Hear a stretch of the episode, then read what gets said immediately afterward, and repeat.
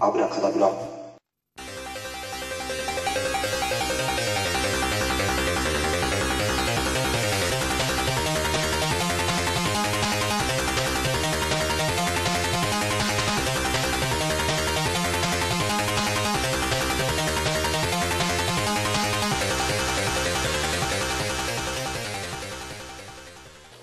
はい寝起きのミスターコウキです明日は健康診断の友九太郎ですよろしくお願いします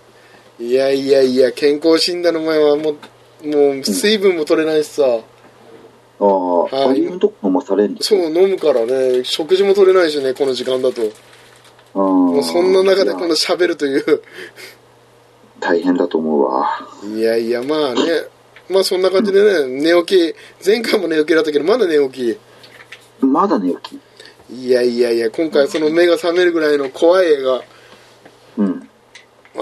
ーに韓国おねネットフリックスでもね韓国映画といいますかは珍しい方だよねまあ取り上げるのはね初めてだよねきっとうんまたネットフリックスかよと思うかもしれませんが、まあ、うん今回でのもまあ今年はネうんットフリックス中心でいくとま思うあんでね、あんまり多分ネットフリックス中心でやってる、まあ、ポッドキャストないかもしれないからね。うん映画ばっかり。もう楽してるって思えれば、それも、それまでなんだけどさ。うんはい、というわけで今回の映画は何ですか記憶の夜いや、来ましたよ。来ましたねやっと来たよ。これ、ね、残念ながら日本語吹き替えがないんだよね、こっち。うんそうだね字幕ですが。うんいや、ちょっと、じゃあ簡単なちょっとあらすじをお願いしてもよろしいでしょうか。あ本当に簡単なんですけど、はい。えっとフィルマークスさんのあやってきたをちょっとなんか前回わかわかんなかったけど、うん、今回お願いします。誘拐された兄が19日間の記憶を失ったまま帰宅だが大好きだった自慢の兄の何かがおかしい兄の身に何が起こったのか親族は親族ん真実を探り始めるですいや、これさ、僕予想裏切られたよ。なんかどういう映画なのかなっていう。ああそれは自分も思ったうん。どどういう方向に動き出すのかが分かんないね引っ越した先がさ、なんだろうう、ん赤ずの間のようなものがあってさ、そうだからホラー的な感じそう、最初はね、うん行ってると思いきやお兄様はさ、うんなんかね、ちょっと、ゆもうほんといなくなっちゃうしさ、うん悪い人たちとなんか付き合ってるしさ、うん何が起きてるんだと。うんねして、後半で来るこの大どんでん返しうんいや、これはさ、僕、まあ、まあ、結末はどうであれ、いうんや、面白かったと思うよ、これ。ちょっと裏切られたところは良かったよ。ああ、確かに。自分も面白かった、これは。まあ、今回ちょっとね、ネタバレありでちょっといきますので、もし、ね、もし映画を見てから、まあ、映画を先に見たいという方はここで、お願いします。ストップでお願いします。はい。はい。ということで、ちょっと、まあ、いきますか。そうですね。これ、一応ネタバレの了承を得ないとできないですよね。これはね、ネタバレもう前半と後半違うからね。うん。うん。ああ、まあだから、これはもう全然気づかなかったけどね。あのシーンはちょっと違和感あったシーンは、引っ越しの時のシーンは、ああのお、おじさんに言われた時でしそうそう、あそこぐらいでしょちょっと違和感が。。ょ。そううんどういうことなんだろうなって、何言ってんだだろうって、うん。うん。思った。それ以外は結構ね、完璧な、まあ完全犯罪と言いますか、うん。 まあドッキリと言いますか。まあ、ドッキリだ ね、これね、本当いやー、これはさ、うん、この役者さん、そうだよね。うん。もう周りの俳優さんが2回同じ演技をするわけでしょうん。いやーそれはやっぱ面白いな、うん、良かったなと思ったけどね。ああ。いや、本当びっくりいしやましたー、ね。ちょっと迅速に驚いたね。これさ、お兄さんのさ、正体を追ってると思いきや、実は主人公の方がそうそうそう。闇が深かった。うん。いや、これね、俺ってういんう感じでね。すごいなと思ったけどね。うん。して本当に見せるでしょう。その時の姿をさ、もう、げんあの、要は最初はね、二十歳ぐらいの、ね、二浪してる、二十歳か、二浪してるから二十歳のし青年だったはずなのに、うん。実は41歳と、うん。もう我々に近い年齢の、うん、近いというか、もうほぼ同じじゃん。そうしてあれだよね警察官からもなんか若い姿なのにおじさんって呼ばれてるからさうん。あの辺からちょっとね違和感が完全にうん。ああちょっとやっぱ主人公にちょっともう難ありなんだなっていうのが分かってきたけどだ最初の方で、カレンダーが、おう1997年のカレンダーって出てて、あ、うんこれこの時代の設定なんだなってさ、もあうそれ、うでこのまま染み込んじゃってずっと見てたから、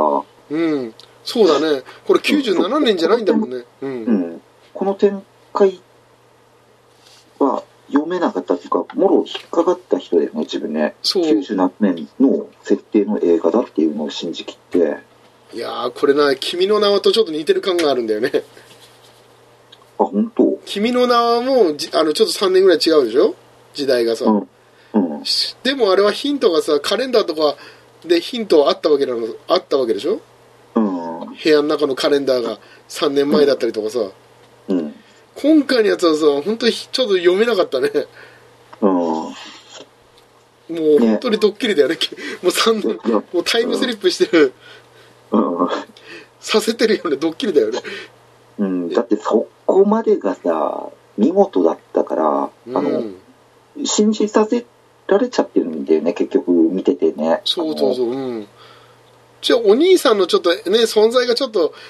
いい男なんだけどちょっと怖い部分もあってさ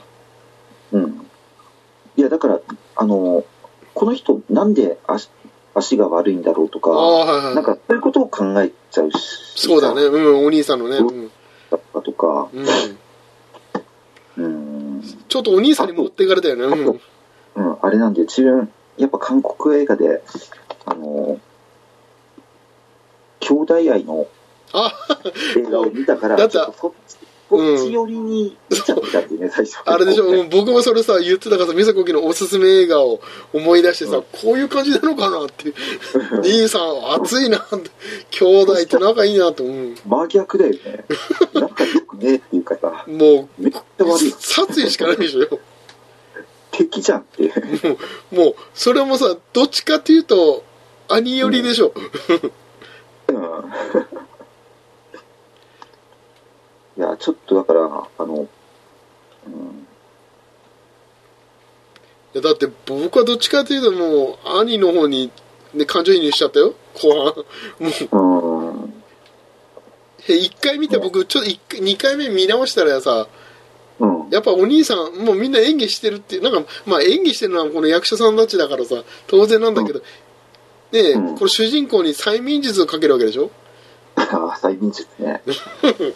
催眠術っていうのがちょっとチープかなって思うんだけど、まあ、いいや、そりゃ。で、まあ、主人公の方が殺人犯とうん、ある家族を殺した殺人犯なのにうん、記憶を失ってるとうん、でまあ思い出させるために、うん、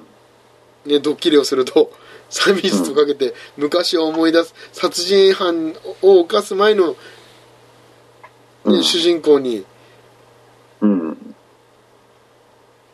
戻してうん、周りの家族はちょっと違うんだけどさ風貌はうん、でやるわけでしょみんな家族を、家族を演じるわけでしょうん、いやーあの演出は良かったんだけど、ねして最後ねあの警察署に捕まってからさうん。カレンダーを見てあー。 2017年って分かった瞬間にうん、なんか鏡見たらもううん、二十歳の主人公が鏡を見たらもう41歳になってるという、うん。いや、だから、あれも最初見てて、うん、いや、これもきっと夢なんだろうなってね。ほ ちょっと思ってたよ、あうのん主人公が、うほう、うん、これ、これも夢だろうって、自分は思った、最初ああは。これももしかしたら何かあるんじゃないかともしかしうんて夢の夢夢の中でそうそうそう。じゃホなラいと、ー、うすん、げえおかしな映画になるぞって思ったんだ。そうツインピークス的なやつですかうん そそしたら、それ夢じゃなかったっていうことで、ねそえれが逆に裏切られて面白かったところも。まあこれが殺人鬼というかね殺,、まあ、殺人する動機も分かったけどねちゃんとああ、説そ明うしてだくな、れるでしそょこら辺がなんか、で見たけど、やっぱり9 97年っていうのがやっぱポイントなんだね。やっぱりあのあのねパソコンがちょっと普及してうん。なんかちょうど韓国の経済危機がうん90年にあって、ああそうだね仕事がそうだよねそれ言ってたもんねうん、それで仕事とかがもう全然ダメになってったから、うんあの医者とかもはいあそ結 う局転勤とかをやる羽目になったっていうかさ、いやあれだよねあの医者もさあーねまさかのそうだよねあれもまさに前回のやったミュートと一緒でさ 医者が医者役のあれも医者だけどねビルうんベルあいつもそうだったけどねちょっと医者が悪いやな、まあね前回について今回も 医者が悪いやつなんだけどさ もう、うんネタバレだけどねうんまあね、いやあーそうだねしてまあ最後はね犯人も分かって主人公も殺人を犯す理由も分かってうん、だから主人公も記憶曖昧だからうんえこの主人公ほん本当に本当に殺したのかなっていうところもうちらもそうだ途ね中まで見見るでしょそういうふうにねうん、まさかもしかしたら何かあるんじゃないかと思いきや うん思いきや本当にやってたと、いやいいねそこがいいよそれは怒るよみうん、してうんそうだねそれはその事件知ってる身内だったら怒るよねっていううんなんかそこら辺でなんかちょっと納得できたかなっていう気はするそうだねあとちょっと本、うん、あのラストのシーンうんあれはちょっとなんかやりすぎ感があってねあのつなげすぎかなっていう 感はあったけどねあれはいらないなっていう感じでしょそうあそこまでつなげなくていいかなってもうもうお腹いっぱいね結構ごちそうさまだったんだけどうんそこまでもううんそこまでは見たくなかったっていうまあ、感じくだっよね、くっつけすぎもう分かるよやりたいことは分かるし漫画的だよねっていう、うん実はもっと前に合ってましたよパターンね逆に、うん逆にリアリティがなくなるっていうかさそうあそこまでやっちゃうとねうんでもやりたく監督があれがやりたかったんだろうねなのかいやなーそこまでやってさもうやっぱり前にも出会ってましたよパターンうん実はね知り合う前からうん運命での歯も、車まはあいらないし、いらないし、あれあっても読めちゃうからね。ねえうん、だから、うん、ね、だってあそこの殺人のとこで一人生きのた助かった男の人がきっとあいつなんだろうなとかそもうだねそれうもんどんどん読めるわけでしょ、このドッキリのネタばらしそうだねされた時点時点で。あとうんうん、いや今回、まあ、あともうちょっとね戻るけど今回お兄さんの役の人良かったんだけどななんて名前の人なんだろうおーよくなかったお兄さん役の人よかった。かあっのこよかったよねすげえ、本当に、本当に兄貴になってる部分と、そうそうもう一つの裏の顔が、うんうんす役職ですうん車に、車で運転してる、家族で運転してる、ああ最初のねあとのシーンの、あの、お兄さんの表情、うんこう、あの、こう助助手席に座っててさ、お兄さん。うん座ってあのるドッキリの仕掛あの、仕掛けられてる方は後ろにいて、うんさんがさ、その時の表情とかがも う、すげえよかった、楽しかったね、あそこ。ああそうあちなみにあキムヨヨルヨルンっていうムヨムムヨルだキムムヨルさんキム・ムヨルさん。弟がカンハヌーうん。ルうんっていう人だねうんあでもこの映画えっ、ー、とん現代が記憶うん12 12日間で客観客動員数が100万人を達成したって書いてるねあ、本当。劇場でやったんだねこれ韓国ではうへんえ。あしてこのあ弟の方がうん。入隊、うん、したのかなうんあの韓国のまうんあ、あ入隊したし映像も出てるねこれうん。入隊してるし映像でお兄さんとかあの役の人が一緒に写真写ってるね あ、本当。なんかちょっといいよ微笑ましいよなんかうん。うん監督も映ってるよあ、本う当。んおー何前になんか有名な作品とか作ってたりしてるのいやどうなんだろうねそこはなんか書いてないね今見てる限りではうん。うん、やっぱりこの2人はどういう人なのかわかんないけど、うん。ね、ファン、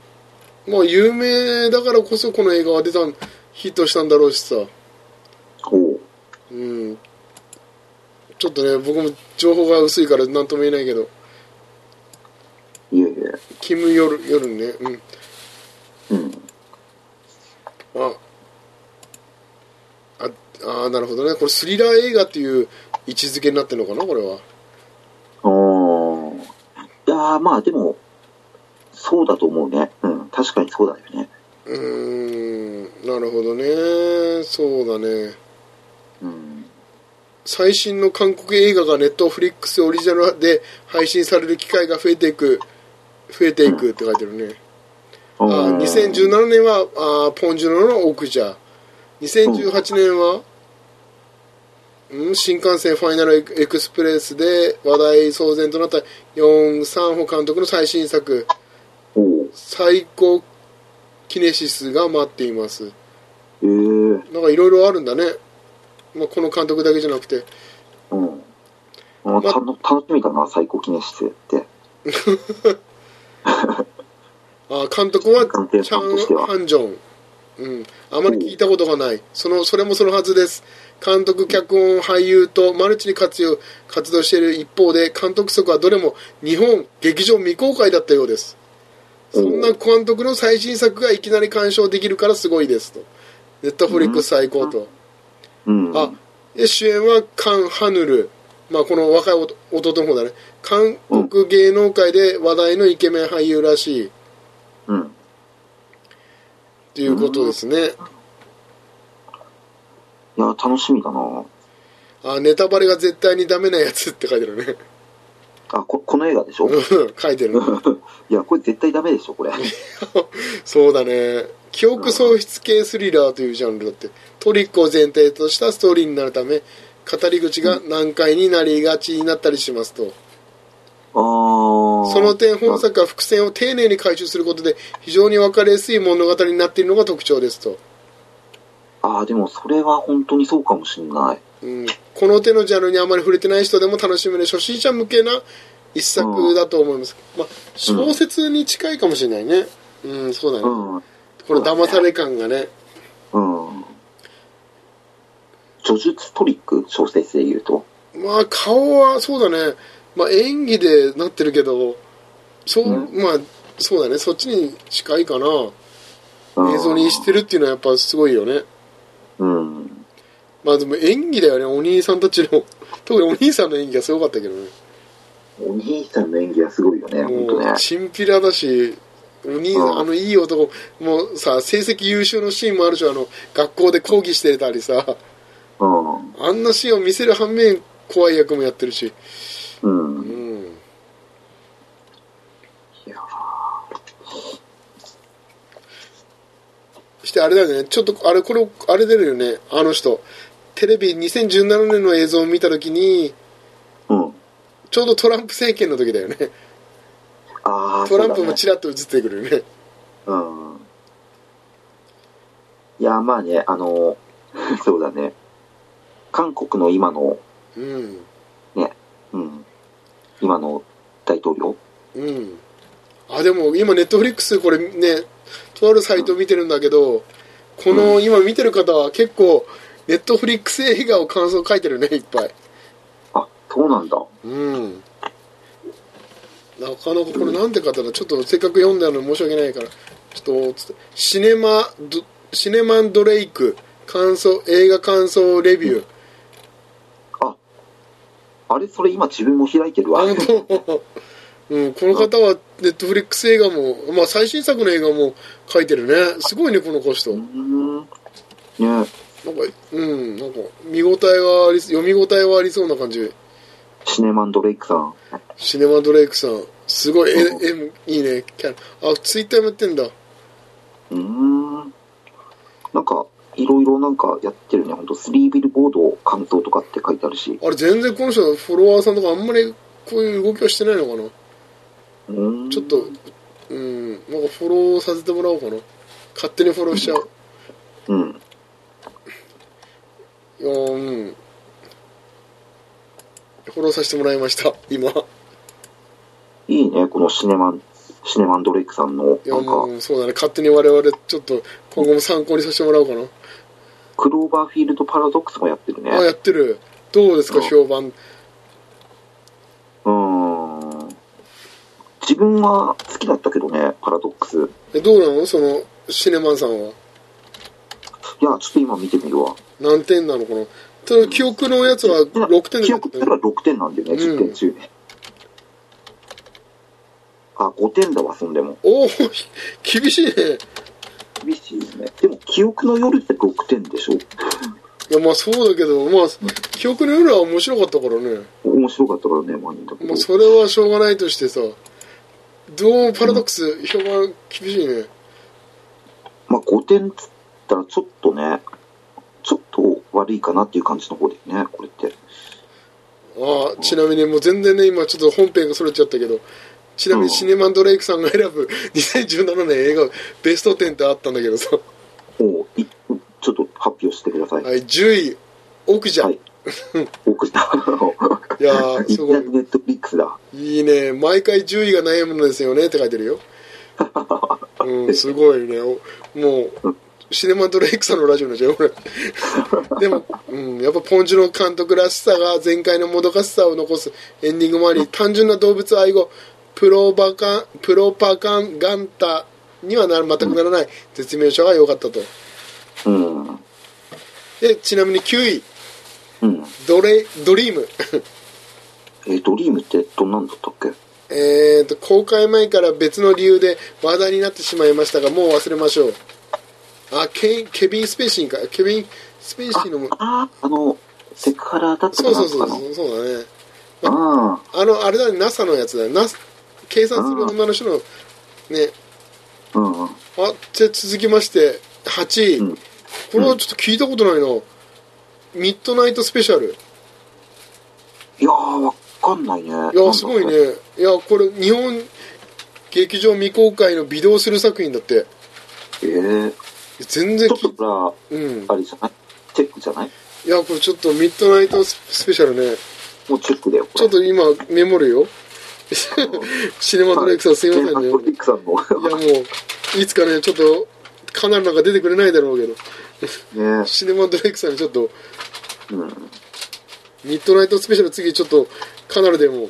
ちょっとやりましょうよでうん。ちょっと、一回まず見てみて、 いやシネマドレイクさんだよあさあ、なんで急になんか、崇拝してるいやでも本当にあー見逃せない演出が光る SF 家族ドラマで書いてるよえー、はい。で、まあ、ちなみに、7位。あ、うんこれ今配信してるね。最初に父が殺された。これ、えーアンジェリーナ・ジョリーじゃ配信なしいアンジェリーナ・ジョリーのあ監督がついに、あ、書いて書いてる、これも。ネットフリックス作品のせいか、世間の注目度は低少なめ、もったいないです。えー、徹底的に子供で、子供視点で戦争を描いてますと。うん。個人的には主役を演じたスレイモックサ・サリウムは2017年のベスト子役でしたと。うーん。ああちょっとこれもいいんじゃないネットフリックスだよあれ、タイトルなんだっけえーとね最初に父が殺されたいおやこれもちょっとねいやこれなんかね気にはなってました僕もうん。これネットフリックスだからちょっとやってみようよみうんまあこれはちょっと難しいかもしれないはい続きましてはい。っていうかいいの かこれ6位はね白草リッチねあ、白装リッチここで出るか。あえ次5位ネットフリックス映画ですねこれうん。マイハッピーファミリーなんだそれ。まさかこれがネットフリックスオリジナル作品で個人的ベストになるとは思わなかったって書いてるよえー、こういううん家族ものだけどうん。既存の枠組みからなんとなくなんとか離れて独独立しようとする主人公かっこ母の姿に共感あとシリアスのようでユーモアも実はたっぷりな構成も満足おうはいちょっと気になりますねマイハッピーファミリーっていうタイトルはなんか、コメディっぽいんだけど、うんうなんん。かすげえ、このジャケッジトャケねッ。トっていうか、うんめちゃくちゃシリアスなんだけど、これ。 そうだね。どいやいやいや、ちょっと。うするじゃあ、次回作品はこの中から言っていこう。シネマンドレイクさんのトップ10に入ってるやつから。まあまあ、その中で、あと4位は L ね。まあ、これはね、有名どこだから。うん、あ、3位はお嬢さん。まあ、これはね、うんもう、渡辺さんでもそうです。あ、うん2位、私はダニエル・ブレイク。あったね、そんなのね。これ、レンタルね、してるね。うん。ちょっと僕も見てないんだけど、これはネットフリックスで見れるのかわかんない。1位、メッセージだ。あメッセージか。メッセージ見たけど、自分はちょっと苦手だった。じゃあ、ちょっともしかしたら、合わないかもしれない。 いや、わ、わかんないでも。まあ、シネマブレイクさん、ありがとうございます。あり勝が手とうにご。ざいます。じゃあ、 まあミッドナイトスペシャルか、最初に父が殺されたか、マイハッピーファミリーだね。いやーなんか、まあ、ちょっと気になるのは、なんか、ね、やっぱりミッミッドナイトスペシャルか。うん。このどれかって聞きましょう。はい、ちょっとね、まあ、させて、勝手にね。あ、すごいよ、これ。いんや、星9個だよ、9だよ。本当にうん。シネマドレイクさん。ちょっと待って。おーいいじゃないですか。最初に父は殺されたわ。意外に低かったりして。うん。あ、9だ。これも9だ。マイハッピーファミリーも、うん。あ、9だ。もう上は9か。1位のメッセージは意外に低いってオチは、あ、10点だ。おーそっか。なるほどね。まあでも、この3作品の中からちょ っと、記憶のような、あ、でもミュートも言ってるよ。ミュートも。あ前回の我々やりました、ミュート。うん。どれ星3つ星3つあららららららああ、いら。や、でも監督、ダンカン・ジョーンズ監督。これはこれやっぱりそうでしょ月に囚われた男で評価から、え評え非評価から高く評価されましたが、う。うん。あ月に囚われた男を企画する以前から温めていて本当はこちらの方が先に制作したかったといった作品うんだ。ったんだってねミュートうん。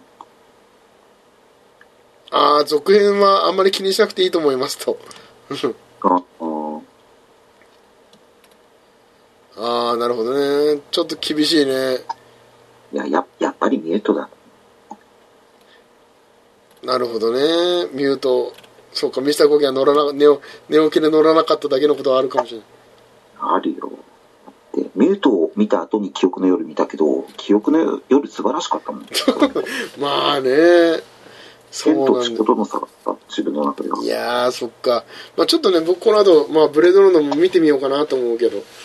うん。まあそんな感じでね、まあ、シネマドレイクさんありがとうございましたということでありがとうございました。いやもう勝手にねうんうんね、うん。